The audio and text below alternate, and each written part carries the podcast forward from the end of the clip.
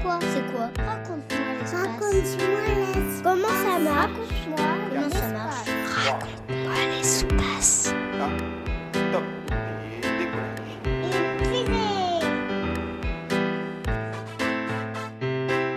Bonjour, je m'appelle Kayla, j'ai 10 ans et je voudrais savoir, c'est quoi un trou noir C'est une excellente question. C'est très compliqué, mais on va comprendre ça facilement. Alors, moi, je suis Philippe Laudet, je suis spécialiste d'astrophysique et je travaille au Centre national d'études spatiales.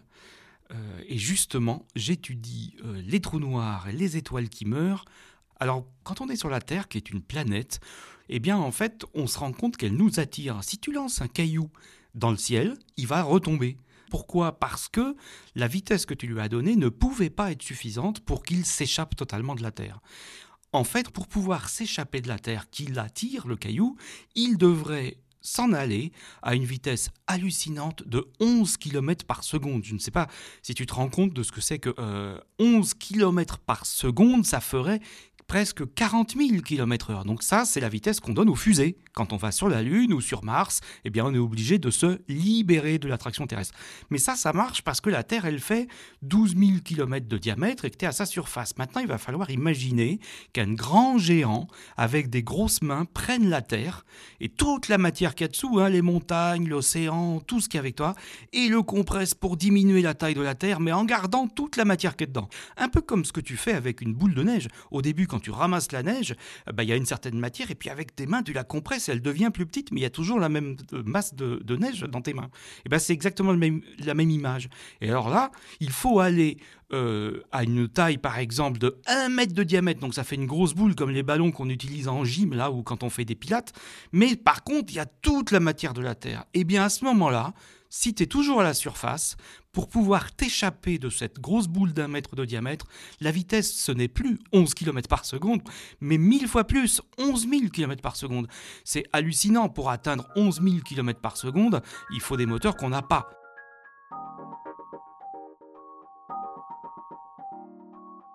Il faut imaginer maintenant que la Terre, elle devienne, grâce à la main du géant, une petite bille de 1 cm de diamètre. Si tu es à la surface, là, la vitesse pour pouvoir te libérer de l'attraction qui s'exerce, eh bien, c'est la vitesse de la lumière. On ne peut pas aller plus vite que la vitesse de la lumière, donc ça veut dire qu'on ne peut plus s'échapper de cette petite bille. Aucune énergie, aucun moteur, aucune physique qu'on connaît aujourd'hui n'est capable d'atteindre la vitesse de la lumière. Il n'y a que la lumière qui le fait. Alors du coup, eh bien, même la lumière ne s'en échapperait plus. Rien ne s'en échapperait. Eh bien, si tu es à l'extérieur et que tu regardes la Terre, la petite bille d'un centimètre, tu ne la vois plus parce que la lumière n'émet plus. Alors tu comprends bien là que la main du géant, pour arriver à faire ça, eh ben, ça n'existe pas. Sauf que il existe dans l'univers des étoiles qui, lorsqu'elles brillent, sont énormes. Beaucoup plus grosses que notre Soleil. Notre Soleil, il est trop petit. Il ne deviendra jamais un trou noir. Mais il y a des étoiles qui sont bien plus grandes que le Soleil. Elles ont une masse énorme. Eh bien, figure-toi que quand elles meurent, ces étoiles-là, elles s'effondrent sur elles-mêmes comme si une main de géant venait les compresser, comme ta boule de neige. Eh bien, elle deviendra, cette étoile morte, un trou noir. C'est-à-dire que le trou noir n'est pas un trou, c'est de la matière. Et il n'est pas noir parce qu'en fait, on ne sait pas quelle couleur peut y avoir. On ne sait pas si ça a du sens de parler de couleur puisque la lumière ne s'en échappe plus. Donc on ne la voit pas, la couleur. Sauf que ce qu'on voit, bah, c'est rien. Donc nous, on appelle ça un trou noir. Ce trou noir, c'est un tout petit corps avec une matière extrêmement compacte, comme ta boule de neige si tu étais super fort. Et puis, euh, il n'y a plus rien qui s'en échappe, même plus de lumière, on ne le voit plus.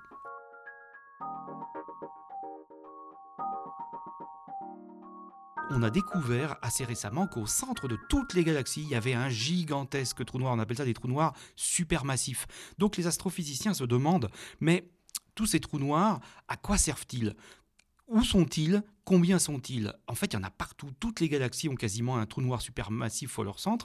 Et puis, il y en a aussi qui se baladent sans être au centre d'une galaxie forcément. On en a dénombré des milliers, voire des millions de trous noirs. Du coup, la dernière question, c'est pourquoi ça nous intéresse? Eh bien, on comprend que ça va structurer tout l'univers. Ils vont aider toutes les galaxies, toute la matière à s'organiser et à faire tout un tas de choses en interagissant les unes avec les autres.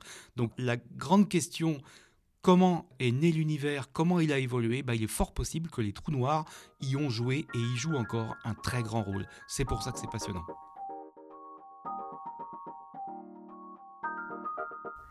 C'était Philippe Laudet, responsable du programme d'astrophysique au CNES, dans Raconte-moi l'espace, la série de podcasts produite par le CNES qui répond aux questions scientifiques et spatiales des enfants petits et grands.